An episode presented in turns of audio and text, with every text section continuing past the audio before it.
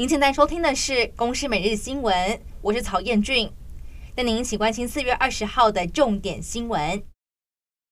今年入春以来的最强春雨报道，气象局对于基隆、双北、苗栗等十二个县市发布了局部大雨或豪雨特报，尤其苗栗山区需要严防豪大雨。而上半天的降雨热区主要是中部以北，但因应锋面往南移动，下半天开始南部地区也会感受到明显的雨势。而这一波春雨虽然是为中部地区带来了丰沛降雨，但也传出灾情。但新竹竹北中华路有一处工地的土方。因为大雨冲刷导致滑动崩落，冲刷到了一旁的社区。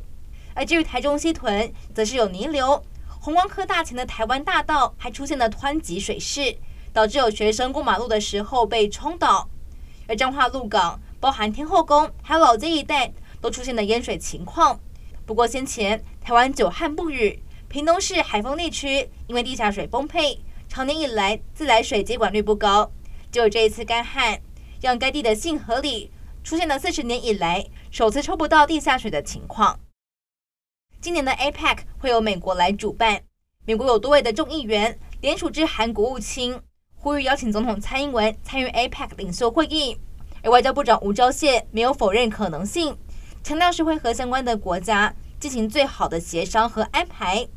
不过近来美中冲突不断，新加坡总理李显龙表示，美中冲突不断。警告台海成为最危险的导火线。至于德国外长贝尔伯克在十九号前往国会报告中国行，警告了北京当局，目前并非是德国的贸易伙伴、竞争对手，而是体制上的对手。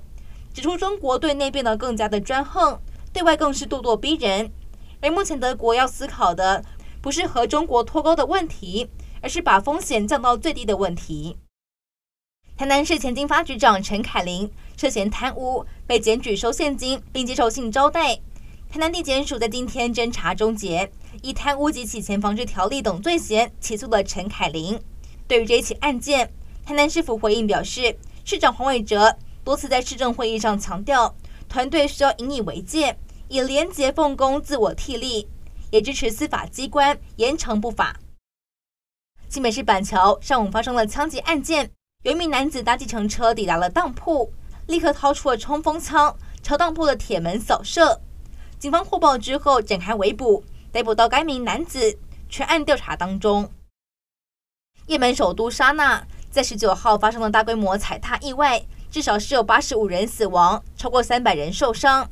根据报道表示，当时有商人在一所学校举行賑济活动，吸引了上百人涌入，竟然引发这一场意外。有目击者是向媒体表示，武装的青年运动成员在现场试图要管控人潮，朝空中鸣枪，而子弹击中了电线，引发爆炸之后，民众陷入到恐慌，开始推挤，才会酿成悲剧。以上内容由公司新闻制作，感谢您的收听。